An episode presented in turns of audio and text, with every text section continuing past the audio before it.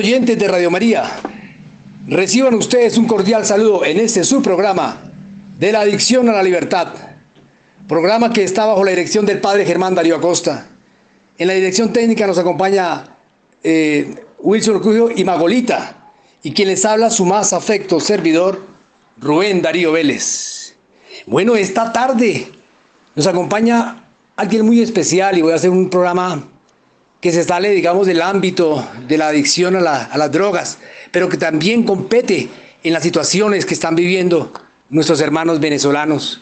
Y tengo a mí aquí en este momento a una persona que Dios me ha presentado. Digo Dios porque es una persona llena de Dios en el sentido, eh, digamos, humano, pero que es una persona que habla siempre y actúa eh, conforme a la voluntad de Dios. Se llama Eliú, que además tiene un nombre muy especial y nos va a decir más adelante eh, ese nombre, que realmente significa algo, ¿no? Eliú, muchas gracias por acompañarnos. Hermano Rubén, ¿cómo estás? Muchas gracias. Queremos llevarles cada 15 días a sus hogares una serie de programas relacionados con las adicciones y esclavitudes y dependencias que describen la realidad de casi todos los seres humanos.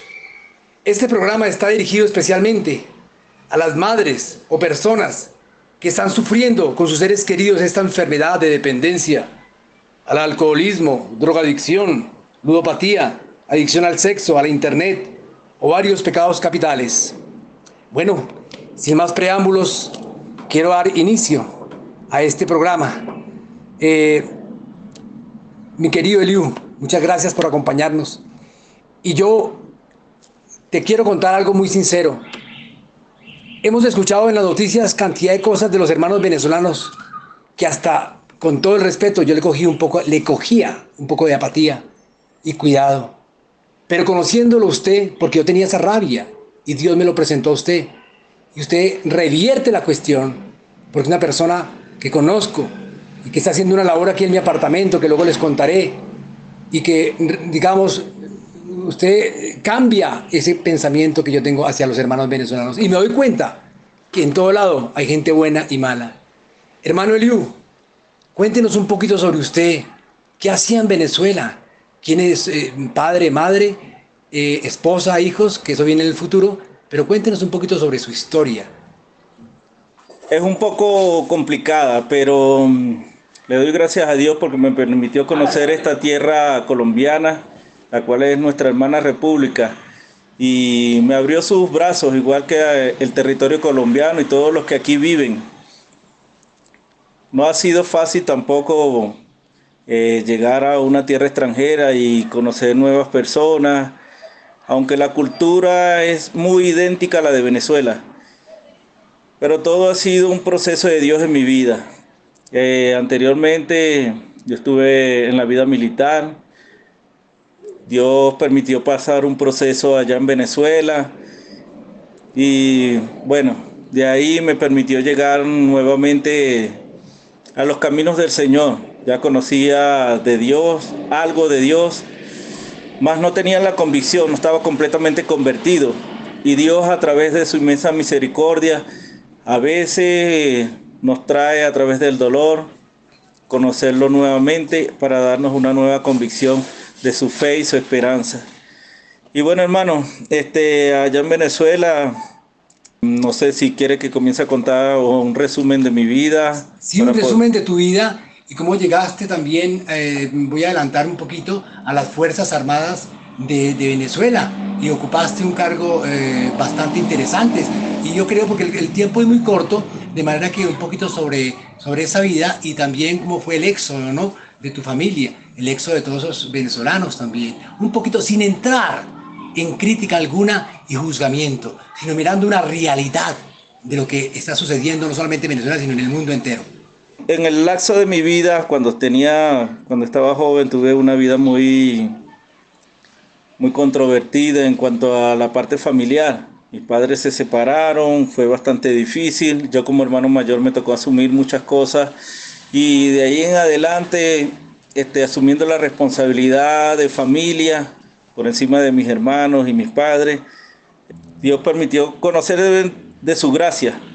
En el transcurso de eso, bueno, estuve trabajando hasta que llegué a la vida militar a prestar solo servicio militar. a un principio. Y me aparté un poco de las cosas de Dios. La vida militar me gustó, continué en esa carrera, estuve como soldado, después pasé a la parte profesional como sargento y después llegué a la vida de oficial en unos cursos especiales que se, abrieron allá.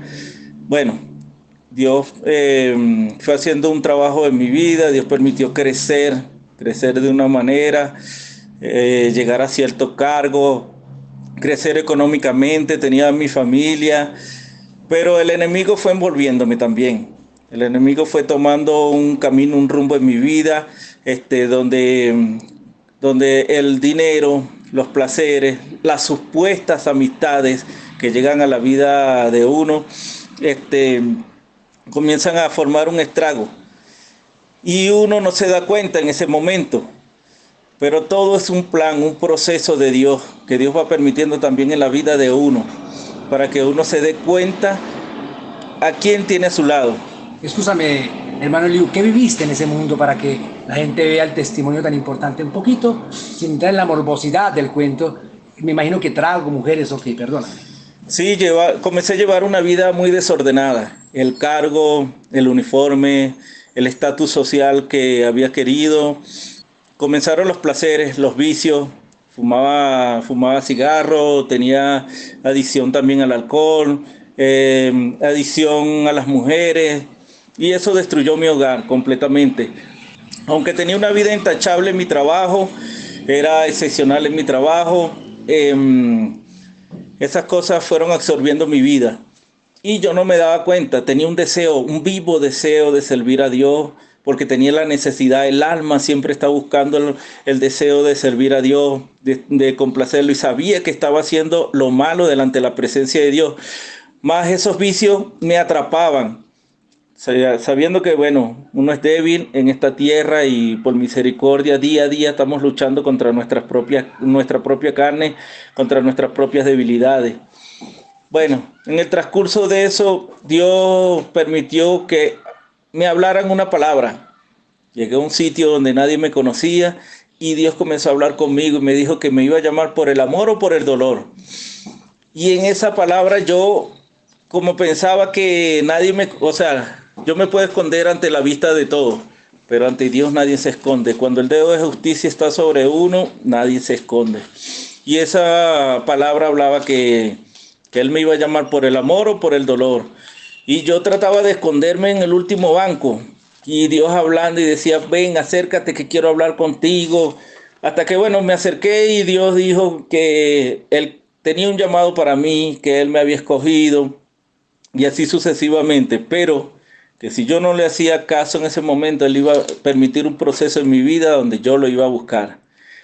Y llegó ese proceso, estando en mi trabajo, en mi vida militar, comenzaron unas calumnias, la situación del país comenzó a denotarse un poco más en el 2016 a 2017. Eh, yo comencé a luchar por el pueblo. Em, no a manera de crítica, pero este, situaciones que, no se, que se escapaban de las manos del pueblo, yo lo veía como injusto y trataba de luchar por ese pueblo porque, bueno, el hombre es corrupto, nuestra vida es corrupta, todos los seres humanos tenemos un momento así cuando no tenemos el temor de Dios.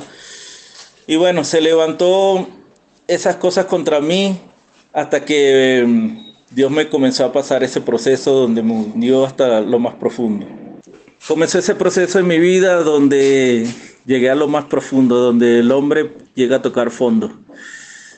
Yo pensé que con el poder que tenía, con la autoridad, con los amigos, con todos mis conocidos, iba a salir de donde estaba.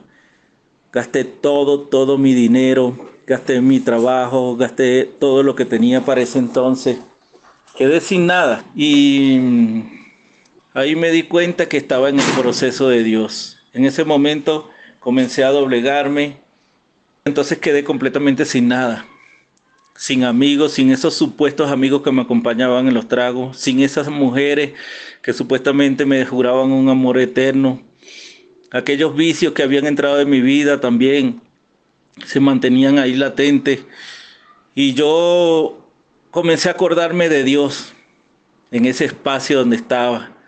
Me privaron de mi libertad solo por calumnia, cosas que, bueno, donde la injusticia reina, donde no hay temor de Dios y donde Dios le permite a uno pasar por un proceso, este, llegó el momento donde comenzó el Espíritu Santo a redarguir mi corazón, mi mente, acordarme de cada uno de mis pecados que había cometido.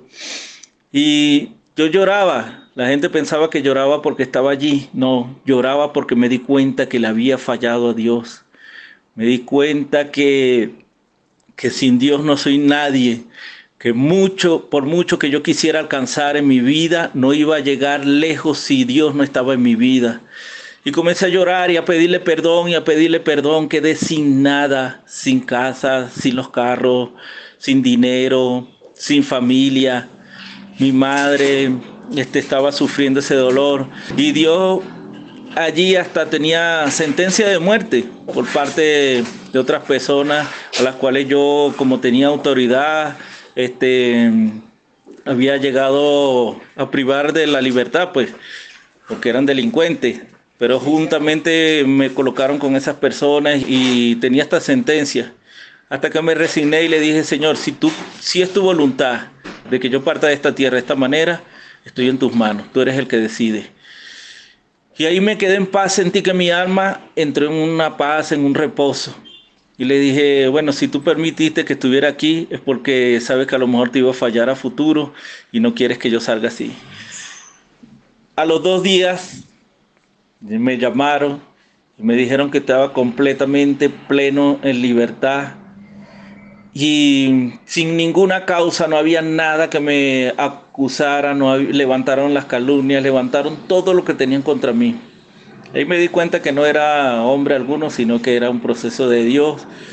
Y cuando salí le dije, Señor, mira, ya sabes que tengo estas debilidades, fumo, bebo, soy mujeriego, pero no te quiero fallar. Tú permitiste una oportunidad en mi vida y ahora te quiero servir. Y Dios le, le dije que por mi fuerza yo no podía, porque ningún hombre por su propia fuerza puede hacer nada. Pero le dije, Señor, tú eres el único que tiene el poder para cambiar mi vida, para reestructurarme. Ya no tengo familia, no tengo nada, he tocado completamente fondo. Bueno, gracias a Dios también me levantaron, me elevaron dos cargos por encima del que tenía porque era parte de, levantar mi cabeza y el Señor dejar mi testimonio en alto. Hasta que Dios comenzó a hablar conmigo. Dios dijo que me iba a llevar a una tierra donde fluye leche y miel, donde Él iba a estar conmigo, me iba, a iba a alimentar, me iba a proteger, iba a colocar personas a mi lado, que Él iba a abrir camino delante de mí. Yo no entendía qué tierra era esa. Yo pensaba ir a buscar a mis hijos de la separación de mi familia, que están en Perú, pero uno es los planes de uno y otro es los planes de Dios. Llegó el momento en donde yo dije, bueno, tengo que salir porque ya Dios me está mandando a salir. Y cuando iba a cruzar la frontera, se dieron cuenta de que yo estaba saliendo. Tuve que salir escondido, pasar la trocha. Llegué a Cúcuta, y estando en Cúcuta comienza ese proceso nuevamente en mi vida, porque ya había muchas cosas que estaban en mi corazón. Primero Dios me quitó todo lo que tenía para hacerme un hombre nuevo. Cuando llegué allá eh, comencé a pasar trabajo porque el dinero se me gastó, me tocó reciclar, comer a veces de la basura, pedirle a la gente que si le limpiaba en las panaderías para que me regalaran algo. Y en mi mente venía el enemigo a hablar, vete, devuélvete, mira todo lo que tenías. Yo le decía, yo luchaba contra él en mi mente y le decía, no, yo no voy a desobedecer a Dios, Dios me mandó a salir y yo voy a obedecer a Dios. Si yo regreso allá, allá mi vida se va a destruir, me van a volver a agarrar los vicios, voy a volver a donde antes estaba. Yo volveré allá solamente si Dios me dice que, me, devuelva, me devuelva. Pero Dios no lo permitió así. Bueno, avanzó el, tiempo, llegué a una casa sin que nadie me conociera, em, donde alquilaban camarote. Cuando toqué la puerta, el hombre no me conocía, se paró frente a mí y me dice, Tú eres un hombre de autoridad en la tierra y de autoridad en, el cielo. Tú no viniste aquí por tu propia cuenta. Tú viniste por, fue porque Dios te mandó a esta tierra. Él tiene obras y grandes maravillas para ti. Yo no dije ni una palabra. Yo me quedé callado. Yo quedé esperando nada más. Y salí. Me quedé en, en el camarote por tres días. Hasta que Dios preparó el momento de irme a la ciudad de Medellín. Estando allá, Dios preparó trabajo estaba con un primo, tenía muchas necesidades en mi vida, necesidades materiales y espirituales. Bueno, estando allá, yo fui a una iglesia y Dios también habló allí por la palabra y decía, yo te traje acá y te voy, a hacer como dice con Elías, te voy a alimentar, los cuervos te van a alimentar, vas a, vas a estar a la orilla del arroyo y van a pasar años acá. Y yo decía en mi mente, si yo vine aquí por seis meses, que yo voy a estar durando tantos años. Pero uno es eh, uno dice una cosa y el plan de Dios es otra, porque ya acá tengo casi seis años. Dios permitió también, estando allá en Medellín, que me saliera un trabajo para mí, yo dije, ya con este trabajo me devuelvo, fue lo que dije. Me mandaron a una finca a hacer un trabajo bastante grande y yo dije, bueno, este es un trabajo especialmente para mí, para yo devolverme. Era Dios que me estaba apartando, porque en ese momento cayó la pandemia. Y ahí quedé encerrado yo solo. Este, el dueño me pagaba la mensualidad, me llevaba mercados de alimentos y yo no gastaba ni un peso de lo que él me pagaba, pero estaba allí encerrado. Ahí Dios también estaba procesando mi carne, porque siendo un hombre mujeriego en esa soledad, este, me sentía solo, triste, y era el momento en que yo también tenía que obedecer a Dios.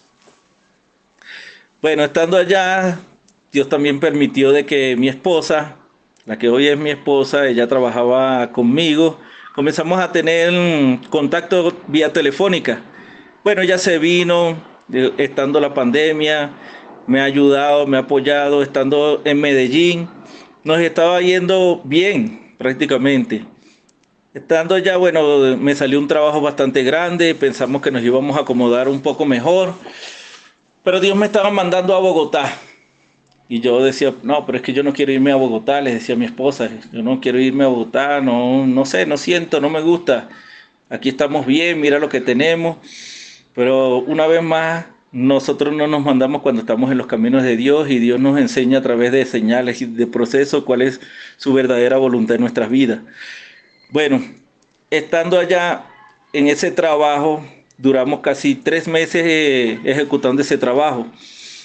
Y la persona que estaba encargada del trabajo se fue con el dinero de todos los trabajadores y quedamos sin nada, sin arriendo, otra vez pasando trabajo no teníamos dónde cocinar, no teníamos alimentos y decidimos buscar en YouTube cualquier predicación que nos saliera. Y ahí en lo que la predicación decía, ve a donde estoy, te estoy mandando, ve valientemente donde yo te estoy mandando, porque yo soy quien va a ir delante de ti. Escuchamos esa palabra y yo le digo a mi esposa, bueno, creo que Dios, hay que obedecerle a Dios, porque si no nos vuelve a pasar lo mismo. Y, pero dije, vamos a buscar una segunda confirmación y abrimos la Biblia porque yo le dije, yo no quiero salir de acá como ladrón, escondido, porque ahora nuestra vida está cambiando y vamos a salir escondidos, debemos la arriendo y todo eso. Y Dios hablaba, cuando abrimos la palabra salió un salmo donde decía que no saldrás huyendo como ladrón, yo iré delante de ti, ve que yo voy contigo. Bueno, ¿qué más confirmación? Comenzamos a arreglar las maletas al día siguiente llegaron los dueños de la casa sin nosotros decir nada, todo estaba guardado en el cuarto y la señora nos dice, nosotros sabemos que están pasando una situación bastante difícil, no le vamos a exigir arriendo, si ustedes quieren se quedan o si quieren, si tienen otro lugar para donde irse, pueden irse tranquilamente sin que nos paguen nada. Bueno, eso lo tomamos como parte de las señales de Dios. Llegamos a la autopista y estábamos sentados porque no había vehículo, no había transporte, era muy difícil debido a la pandemia. Y sentados allí, el Señor preparó un vehículo porque yo escuché en mi corazón cuando el Señor decía, mira, aquel furgón que viene allá se va a estacionar debajo de esa palmera y él es el que los va a llevar. Yo le dije a mi esposa antes que llegara, mire, ese furgón que viene allá se va a estacionar en esa palmera y él es el que nos va a llevar porque el, Señor me lo dijo en mi corazón. Cuando vimos eh, a los dos minutos, pasó, se estacionó fuera del parquedero, debajo de la palmera, y fui a hablar con él. Y el hombre apenas me escuchó, yo le dije que necesitábamos un apoyo, me dijo, tranquilo que yo los llevo.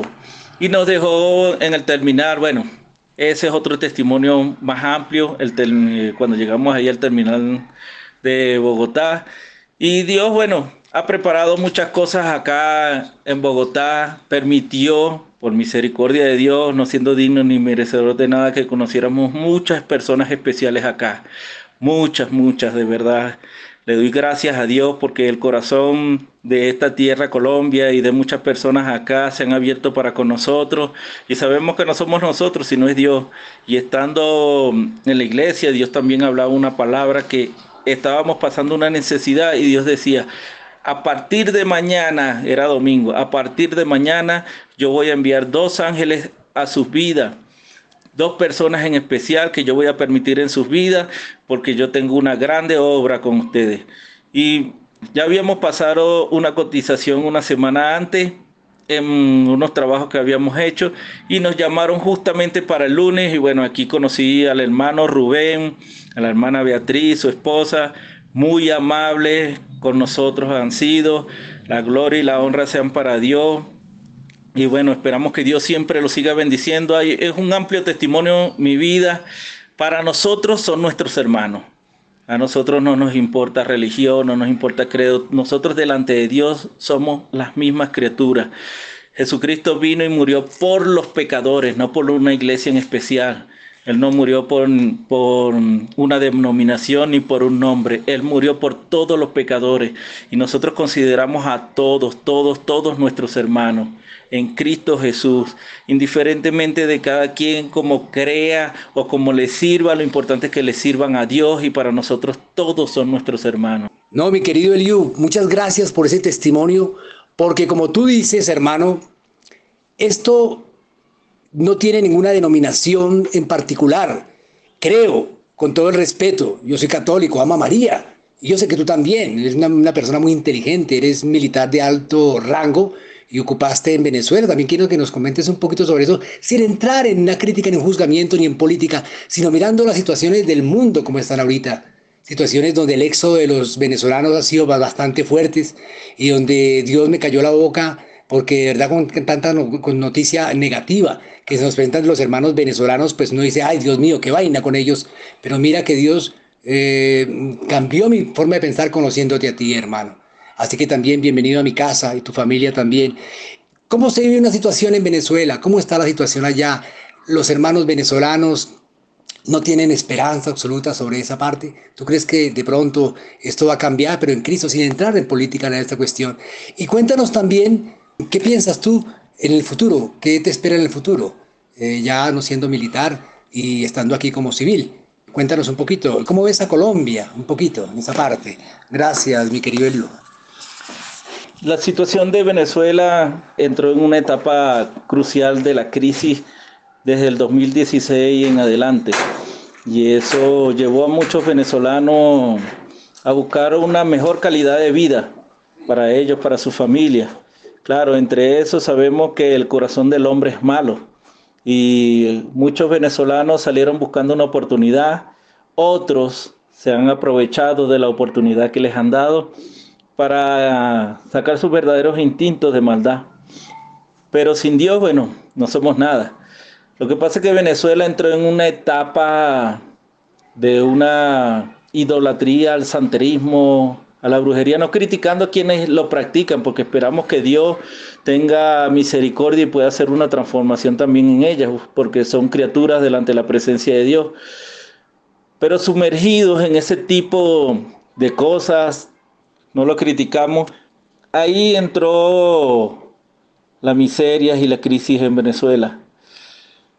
Fue bastante duro, de verdad, no vamos a cerrar nuestros ojos a eso, fue bastante duro, fue bastante difícil para todos los venezolanos y muchos tuvieron que buscar nuevas oportunidades. No criticando la política oficial, ni la oposición, ni nada de eso, cada quien tiene sus caracteres y La palabra dice que Dios pone reyes y quita reyes.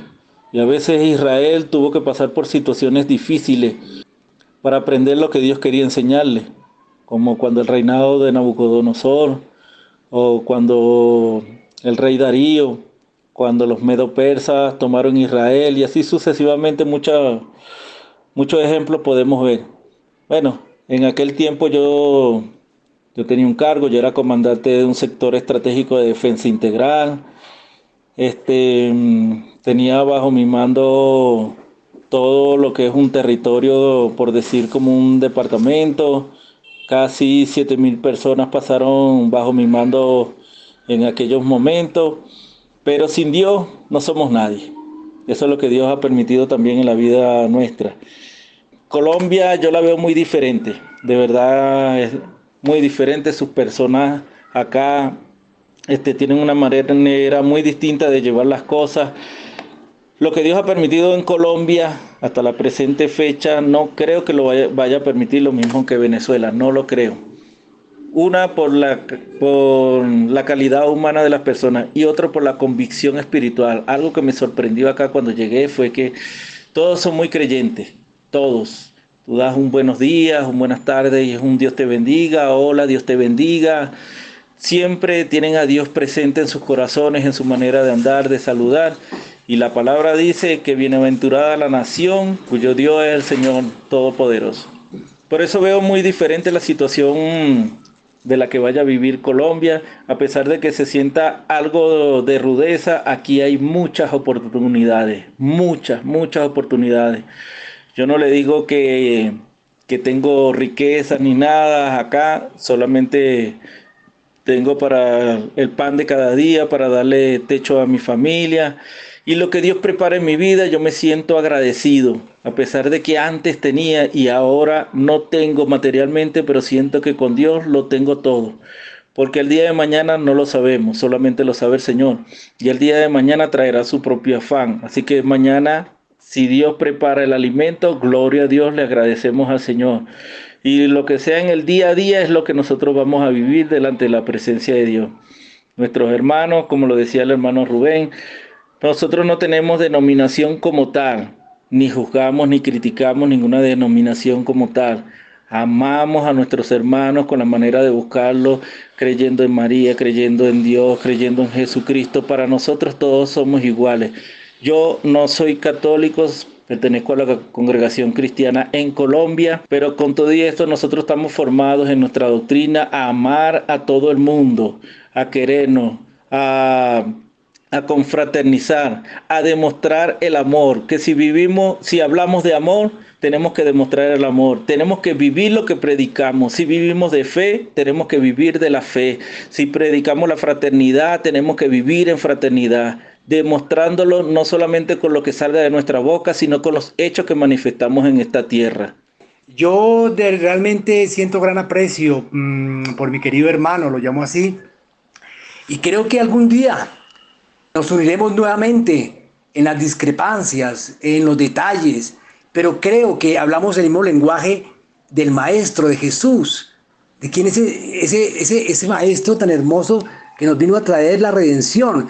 Y aparte de eso, pues mi hermano Eliu, mire cómo vivimos. ¿Qué tal sin Jesús? Pues sería peor esta parte, ¿no? De manera que yo, eh, pues, mm, te doy gracias por este testimonio. Yo quiero que nos des unas palabras colombianos de esperanza, de que mm, valoremos también lo que tenemos y, mm, a los venezolanos también que no pierdan la esperanza de que las cosas van a cambiar para ellos. No hay mal que por bien no venga, ¿cierto? Entonces, mm, yo creo que Dios permite todo esto para bien, mi querido hermano. Todo esto, yo me guío en la palabra de Jesús, que ustedes no teman, esto va a pasar. Guerras, violencia, esto va a pasar. Pero ustedes, hijitos míos, tranquilos, confíen, ayuden, sean misericordiosos, perdonen. Cuidado con esas cosas del chisme, cuidado con esas cosas de la cizaña, cuidado, eh, entonces que no nos quedemos en un ritualismo solamente, sino que practiquemos, como decía, creo que era Santiago, sí, que la fe sin obra no, no es estéril totalmente, porque yo sé, yo puedo discrepar en, lo que dicen los hermanos, de, digamos, mm, mm, cristianos, aparte de nosotros, que solamente con la fe nos salvamos. Sí, claro que sí, fe en Dios, pero tenemos que practicarlo con hechos. Yo no puedo llegar a decirle a un, a un, niño, a un señor, Dios te bendiga con la, con la barriga vacía. Eso es un antitestimonio, hermano. Tenemos que esforzarnos por ayudar y sacar también parte de nosotros para ayudar. Y no se necesita, mire hermano, perdóname con todo el respeto a mi hermano el mayor, pero yo lo quiero mucho. Decía alguna vez, eh, trabajando en una empresa, decía, yo quisiera tener mucha plata para ayudar a los pobres. Y yo le dije, no es necesario que tengas mucha plata. Cuando te paguen, compra pan, compra leche. Y ahí a la vuelta encuentras a alguien a quien dárselo. Porque si tú no vas ahorita, nunca vas a dar. Ah. Nunca vas a dar. Entonces comienza. Y eso me, remite a algo muy importante, querido hermano Eliu, que cuéntanos el, el, nombre tuyo. Eh, me remite a, la, a, esa viuda que Jesús dio eh, cuando estaban depositando la, la ofrenda en la limosna allá en, Jerusalén, ¿no? Y él la, la y dice, ella ha dado más que todos. Y nos preguntamos cómo ha quedado más que todos, si un diario no más, y los otros dieron muchísima plata más. Yo sé qué significa, pero quiero que tú me digas qué fue lo que dijo Jesús ahí, por favor. Es que a veces para dar no es necesario que sea lo material. A veces la persona no necesita algo material, aunque esté en la calle aunque lo veamos comiendo de la basura, a veces la persona no necesita de lo material.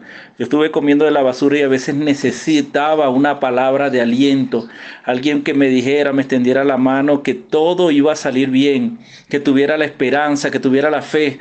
A veces un apoyo, un abrazo, una mirada de corazón, no una mirada despectiva, hace un bien para el alma. Y a veces una palabra, un versículo que salga del corazón también deja marcada la vida de una persona. Y no es necesariamente lo material. Por eso aquella viuda, cuando daba la ofrenda que dio dos denarios, no fue la cantidad, no fue la moneda, fue lo que hizo con el corazón. Dio todo lo que tenía, todo, no le importaba quedar sin nada, sabiendo que no tenía más sino aquellos dos denarios, prefirió darlo como ofrenda para Dios, porque sabía que esa ofrenda iba a ser para algún necesitado y que de corazón, con alegría lo iba a dar. Así es que Dios actúa para con nosotros. Y bueno, viendo el, qué tipo de programa es, como se dio la introducción al inicio, yo quiero decirle a muchos hermanos venezolanos, a muchos hermanos colombianos, somos uno solo una frontera que nos divide políticamente, que los hombres han creado. Para Dios nosotros no tenemos ciudadanías porque somos uno solo delante de la presencia de Dios. Así como las religiones han querido separar este, nuestro criterio, nuestra manera de búsqueda de Dios y han querido separarnos delante de la presencia de Dios, que olvidemos el plan inicial, que es la hermandad, que es el amor fraterno entre todos nosotros. Nosotros no veamos eso. Lo que sí le digo a los hermanos colombianos, valoren lo que tienen. Ustedes tienen mucho, tienen riquezas, tienen alimentos, tienen a la familia de sus lados. A veces se enfocan en solo trabajo, trabajo por querer salir adelante y no saben si el día de mañana quedan sin nada. Pero no se enfoquen solamente en eso. Cuando estuve en esos tiempos en la calle, yo anhelaba tener a mi familia, era mi mayor riqueza. Quería sentarme en una mesa, quería dormir en una cama bajo un techo, eh, arroparme con una cobija caliente. Solamente deseaba eso, no, no quería tener millones, no quería más nada. Solo quería compartir la alegría, la sonrisa de mis hijos. Y me tocó desde este país despedir muchos a, muchos familiares que pasaron a mejor vida. Y no me dio tiempo de estar allá con ellos, no me dio, eh, no pude verlos. Y ustedes lo tienen todos, son ricos. Todos acá en Colombia son ricos. Aprovechen eso que tienen y jamás les deseo que pasen por lo que pasó Venezuela. Esa separación familiar, ese egoísmo, esa rabia o esas iras que se tenían entre los propios hermanos venezolanos y mira dónde nos, donde nos llevó esas divisiones políticas, esos criterios totalmente distintos y nos, nos, nos olvidamos de que éramos hermanos entre todos. Unas palabras, mi querido hermano, bendiciendo también. El padre Germán Darío Costa es el director de Radio María, mi querido hermano en Cristo, y él hace una tarea titánica y esta, esta emisora no se sostiene sino con la ayuda de la gente, no tiene patrocinios de ninguna especie, a veces muy, sin criticar, ¿no? Eh, malévolos, Entonces, esto es limpia, es una emisora limpia, de manera que gracias por estar aquí. Tu testimonio ayuda también a contribuir a que esta emisora se sostenga, hermano, porque sé que te va a ir muy bien. Un placer para todos. Estoy muy agradecido de que me hayan escuchado. Primeramente a Dios. Eh, saludo al, Padre Germán, hermano en Cristo Jesús. Eh, que Dios lo bendiga. Sabemos que hace un trabajo con mucho esfuerzo y que el corazón de aquellos que contribuyen, este, Dios siga prosperando para que así pueda mantener esta emisora y puedan llegar a los corazones. Aunque parezca pequeño lo que se hace, es muy grande lo que están haciendo. Y Dios eso lo ve. Dios ve cada mano que coloca, cada ofrenda, cada apoyo que dan a la emisora. Y usted que está al frente, bueno, que Dios los bendiga, Dios bendiga Colombia, Dios bendiga Venezuela, Dios los bendiga a todos. Que la gracia, el amor de Dios, que el Señor Jesucristo los bendiga a todos nosotros bajo el mismo cielo. ¿De dónde sale tu nombre? Bueno, mi nombre aparece en Job 32 hasta el 36. Hubieron tres amigos de Job siendo sus amigos lo criticaron. Llegaron a lo, lo juzgaron, pensaron que todo el proceso que estaba pasando este, era porque había pecado o algo así. Y resulta que era el proceso solamente de Dios. Y bueno, entre ellos había un sirviente, un aprendiz que se llamaba Eliú, que quiere, el nombre quiere decir Dios es en él.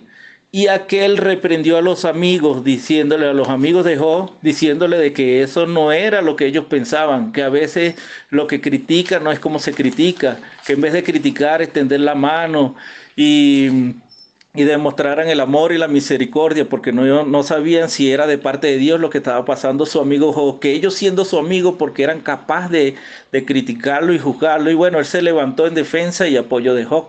Ah, bueno, sí, don Rubén. Ese fue un regalo que Dios me dio. Quisiera mm, compartir algo también, ya que dentro de las cosas a veces tienen un porqué y cómo llegué a este propósito que Dios colocó en mi vida. Mi infancia fue bastante dura, ya que este programa también habla de, de cómo salir de un mundo, de la mano de Dios, de un mundo que no ofrece nada. Vengo de padres separados, mi papá tuvo para ese entonces una adicción a las drogas y él tuve un hogar de mucha violencia. Maltrataba mucho a mi madre hasta tal punto que un día es muy difícil contarlo. Pero ya mi papá es otra persona. Dios lo transformó completamente, le dio un nuevo hogar, lo sacó de ese mundo. Pero para ese entonces nos dio mucho sufrimiento. En uno de esos arrebatos de locura a raíz de las drogas, intentó quemar toda la casa, el rancho. Nosotros vivíamos en un rancho hecho de icopor y mi mamá se puso encima de mi hermano y de mí para que le cayera todo el fuego y nos sacó. Ella quedó quemada por la parte de atrás y tuvo mucho tiempo en terapia intensiva, pero gracias a Dios salió bien. Ha sido una mujer guerrera, quiero destacarlo en este momento, porque ha pasado por muchas cosas. A través de mi proceso también sufrió mucho y levantarnos a mí y dos hermanos más que surgieron después no fue nada fácil para ella. Y ahorita está atravesando, bueno, ya ha pasado por un cáncer de mama. El cáncer se volvió infiltrante y le pasó al hígado, a los pulmones. Con todo eso lleva ya dos años guerreando. Gracias a Dios, por la misericordia de Dios, bueno, los médicos solo le daban cinco días de vida, pero hasta ahora, bueno, se mantiene. No ha sido una lucha fácil porque la situación allá en Venezuela es muy difícil en algunos aspectos y por eso también estoy acá porque ha sido una manera de sostener y ayudarla desde acá, desde Colombia. Mi papá pasó un proceso de, de cárcel Duró cinco años allá, pero cuando salió salió totalmente transformado. Buscando de Dios, allá conoció de Dios, se arrepintió y bueno, un hombre ejemplar ahora. Gracias a Dios, Dios transformó su vida y lo sacó de esos vicios. Pero antes de eso, a mí como siendo el mayor me tocó ser el padre de mis hermanos, el sustento de hogar, desde los ocho años trabajando. Me tocaba trabajar como un mercado que así llaman acá abasto en las madrugadas y en el día en otro lado y así también estudiar, llevar a mis hermanos al colegio, hasta que llegó el momento de, de crecer y se me presentó la oportunidad de ir al cuartel, a la vida militar como soldado. Y desde ahí me gustó esa vida. Bueno, que me llevó a excesos y todo, pero este, ya gracias a Dios hizo esa transformación de mi vida. Y bueno, sé que quería escuchar cómo nos conocimos mi esposa y yo. Bueno, debido a todo ese proceso, em, perdí mi hogar, se alejaron mis hijos, este, traté de buscar el consuelo en otras mujeres, pero no era igual. Buscaban era otra cosa, ese Liu que tenía algo de situación económica o ese Liu que, que estaba en esos deleites y placeres, pero ya no era el mismo. Gracias a Dios, bueno, mientras estaba trabajando, me tocó investigar algunos hechos de corrupción de, del gas en Venezuela y en ese proceso no me había dado cuenta que, que había otra persona que estaba, estaba infiltrada como si fuera una doble agente también. Pero en esa investigación casi meto presa a la que hoy es mi esposa. Pero resulta que ella también estaba haciendo esa investigación. Bueno, se arregló ese problema, salieron los verdaderos culpables y yo la llevé a trabajar conmigo, la pedí de comisión de servicio porque es una persona muy inteligente, entregada, amorosa, proactiva. Oh, es excepcional. Dios la estaba preparando para mí. Me disculpa que hable así, pero estoy enamorado. Y no solamente en destacar esas virtudes, que la hago ahorita porque es mi esposa, no, sino porque en aquellos momentos la vi. Y estando ella trabajando conmigo, le hice mi asistente y no había imposibles para ella. Bueno, cuando a mí me tocó pasar mi proceso, fue una persona que me acompañó, estuvo allí, me ayudó, me ayudó a levantarme en esa nueva etapa de mi vida. Y claro, para ese entonces no teníamos nada, pero siempre estaba allí con esas palabras de aliento, con ese apoyo incondicional. Y en el transcurso del tiempo ella tenía su pareja y yo tenía la mía. Pero cuando ya me tocó venirme acá a Colombia, ella pasó su proceso también. Perdió un hijo, se separó de su pareja, seguíamos en contacto por mensaje, algo normal, hasta que decidimos formalizarlo desde aquí y allá. Nos dimos cuenta de lo que nos gustábamos, lo que nos queríamos. Y ella, como siempre, ha sido valiente, con arrojo y gallardía. En plena pandemia se vino, saltando todos los obstáculos que se le pudieran atravesar. Fue una travesía bastante larga, pero con todo eso llegó hasta donde yo estaba dispuesto a ayudarnos y a seguir en los caminos de Dios. Dios, bueno, aquí tenemos un hogar conformado por dos hijos. Uno nació acá, gracias a Dios. Y nos sentimos muy agradecidos. No tenemos riqueza. Nuestro mayor logro o nuestro mayor tesoro son nuestros hijos, nuestra familia. Es duro porque cuando llegamos nos pasaron tantas cosas y no juzgamos a nadie, ni culpamos a uno por otro pero fueron cuatro personas que se aprovecharon de nosotros, de nuestras situaciones, nos pusieron a trabajar eh, meses, no nos pagaban. Pero así como hubieron ese tipo de personas, hubieron personas muy buenas que Dios colocó en el camino. La gloria y la honra sea para Dios, así como don Rubén y doña Beatriz, don Older Cáceres, eh, la doctora Zuleima, y disculpe que los nombres, pero han sido muy especial para nosotros. Medellín también muchas personas, pero no los voy a nombrar a todos porque, bueno, la, la lista es extensa. Y aquí estamos, sobreviviendo el día a día y teniendo la esperanza de que Dios nos va a sacar adelante, muy agradecidos con esta tierra, muy agradecidos con Dios, con nuestro hogar. Y así como le conté a don Rubén, bueno, mi esposa va a hablar, va a contar algo allí y bueno, va a hablar sobre nosotros. Hola, don Rubén.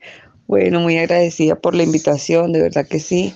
Y bueno, un poquito de, nuestra vida. Y, bueno, aquí les voy a contar un poquito de, mi vida, de cómo Dios me sacó de ese mundo y, y bueno, que hoy día nos sentimos muy agradecidos. Mi familia ha sido muy humilde desde, desde hace mucho tiempo, pues venimos de, una familia donde, donde nos arropamos hasta donde la cobija nos alcance y, y bueno, ha sido bastante difícil ya que, bueno, mi familia no es que ha tenido, pero gracias a Dios mi papá con la educación que nos ha dado a mis cuatro hermanos y a mí ha sido de gran bendición.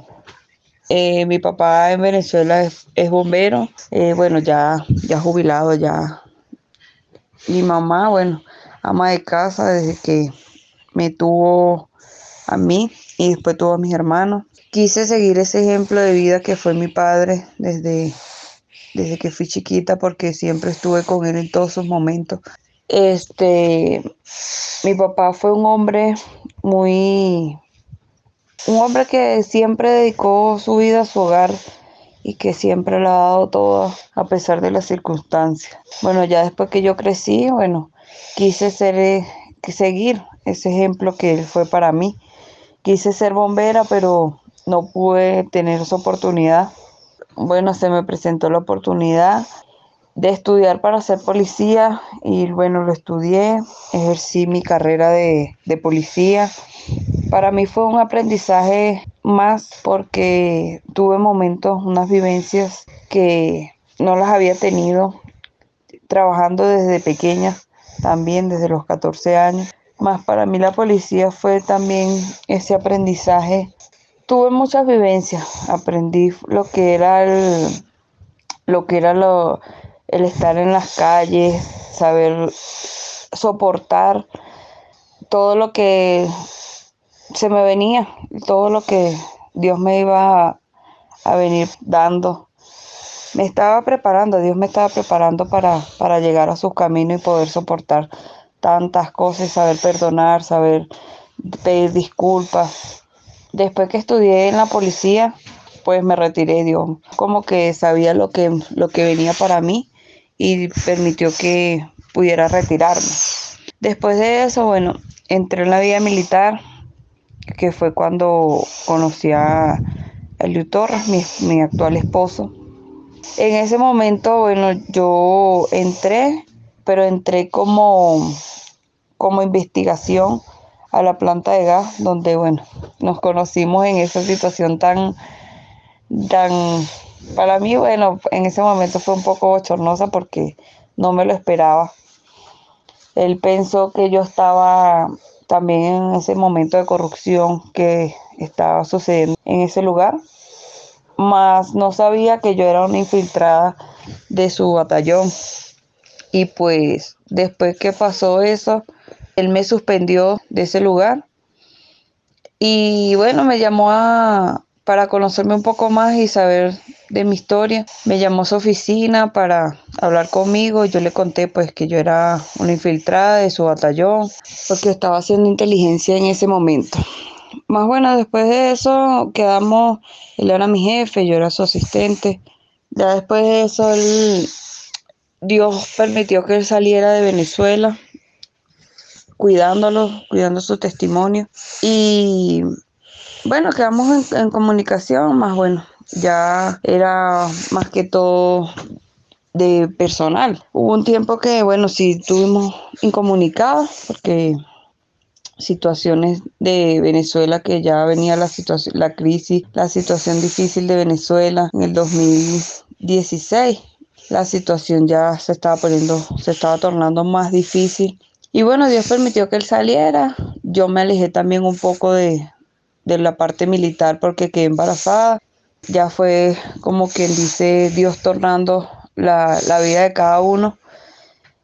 Él estando acá, bueno, me escribió, empezamos a, tener comunicación otra vez. Dios permitió que, bueno, nos conociéramos más sentimentalmente, nos enamoramos, Dios, Dios permitió que hubiera ya esa relación sentimental y pues yo estando en Venezuela cayó la pandemia y él me, me dice, me escribió para que me viniera y yo lo vi un poco difícil porque de verdad que la situación allá difícil, difícil, el transporte, la economía, ya fue bastante difícil para mí.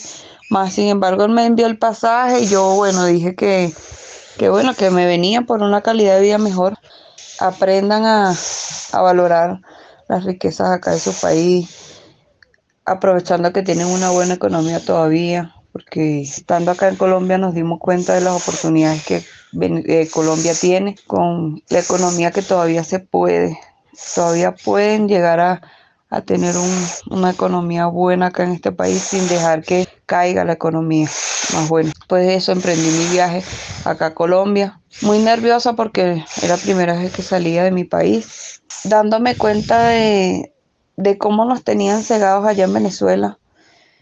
Dije, después de eso ya no, no hay vuelta atrás. Llegué a Colombia y vi la diferencia de Colombia a la situación que había en ese momento en Venezuela. Cómo nos tienen engañados de verdad que sí. Cómo nos, nos tapan los ojos y aquí conseguí una calidad de vida mejor para mi esposo, para mí, para mis hijos. Llegué porque Dios me trajo acá a Colombia, acá era donde Dios me iba a hacer ver la verdadera gracia, cómo era Dios con nos, iba a ser con nosotros. Aquí fue donde me bauticé, Dios permitió que me bautizara. Dios después de eso, bueno, hizo una vida muy bonita con mi esposo, permitió que nos pudiéramos casar, preparó todas las cosas, permitió que tuviéramos un hijo acá en Colombia, que fue una promesa de Dios muy bonita, cumplida en nuestra vida, porque Dios envió una palabra donde decía que él iba a enviar un Samuel, un Samuel que iba a ser de bendición, un Samuel que iba a ser de unión familiar.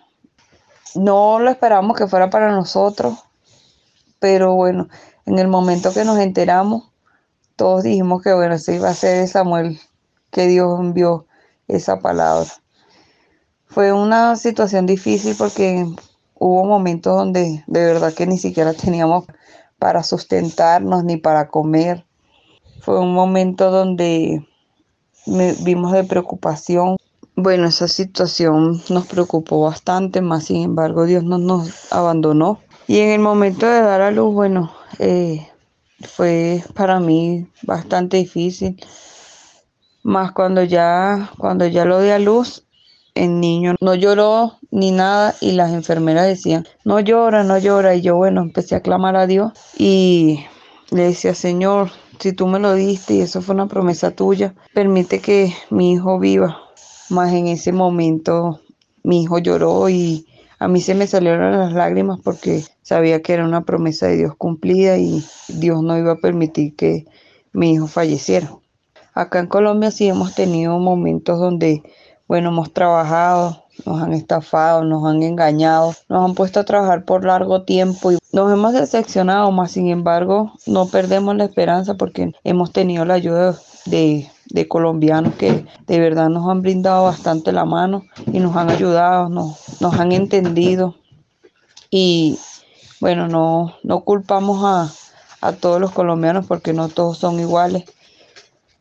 De que uno tenga un corazón malo no quiere decir que todos sean iguales más bueno, también le damos las gracias a usted, a su esposa, doña Beatriz, que han sido de, gran ayuda para nosotros. Y bueno, tantas personas que también nos han brindado la mano y, y no podemos decir que por uno pagan todo. Bueno, y ahorita en este momento, bueno, sí, se nos ha hecho un poco difícil porque, bueno, hemos tenido que enviarle dinero a, a la mamá de mi esposo con su enfermedad.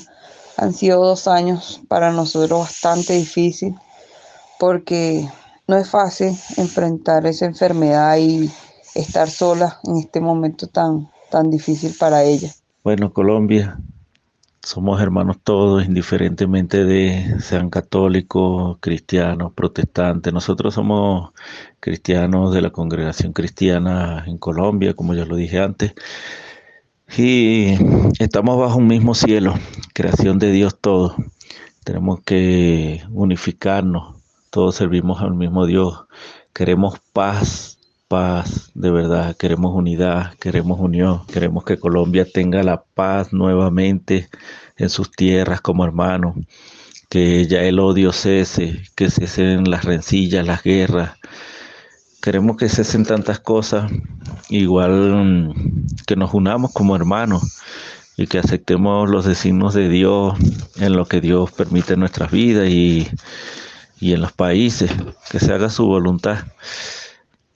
Así que lo importante es que nosotros nos mantengamos unidos en amor, en comunión, en una paz que tanto anhela esta patria y la patria y todos los pueblos de la tierra, mejor dicho. Bueno, don Rubén, Dios le bendiga. Gracias por esa oportunidad. Gracias a toda Colombia. Y nos mantenemos optimistas. Optimistas porque, como dice la Biblia, a los que aman a Dios todas las cosas le ayudan a bien. Dios los bendiga a todos. Gracias a los que nos escucharon. Esperamos que, que todos puedan tener eso mismo. Ese amor, esa unión, ese criterio. Nosotros no somos perfectos, estamos llenos de debilidades, de flaquezas, pero estamos tratando de servir a Dios y que seamos uno solo en familia, en amor como todos. Dios los bendiga. Muchas gracias por tu testimonio. Vamos a cerrar con una oración eh, bastante poderosa, eh, con el respeto y el permiso de todos eh, los aquellos grandes, como el Padre Germán Darío Costa para sellar eso, esa conversación tan linda de los dos y también a nuestros hermanos. Vamos a enviarle todo esto a nuestros hermanos que sufren. Señor Jesús, yo, Rubén Darío Vélez. Y Eliud Torre. Te consagramos nuestras mentes con sus potencias, sentidos, pensamientos, memoria consciente, inconsciente, subconsciente, a tu gloriosa sangre derramada por ti a nuestro favor. Nos sellamos y protegemos con tu sangre redentora de todo falso pensamiento, de toda sugestión negativa, de toda falsa imaginación, de todo temor, de todo engaño del maligno. Que tu poderosa sangre redentora, Señor Jesús, nos limpie, nos purifique, nos descontamine, nos libere y nos conceda la gracia especial de poseer dominio absoluto en nuestra integridad física, psíquica, biológica y espiritual. Amén. Amén.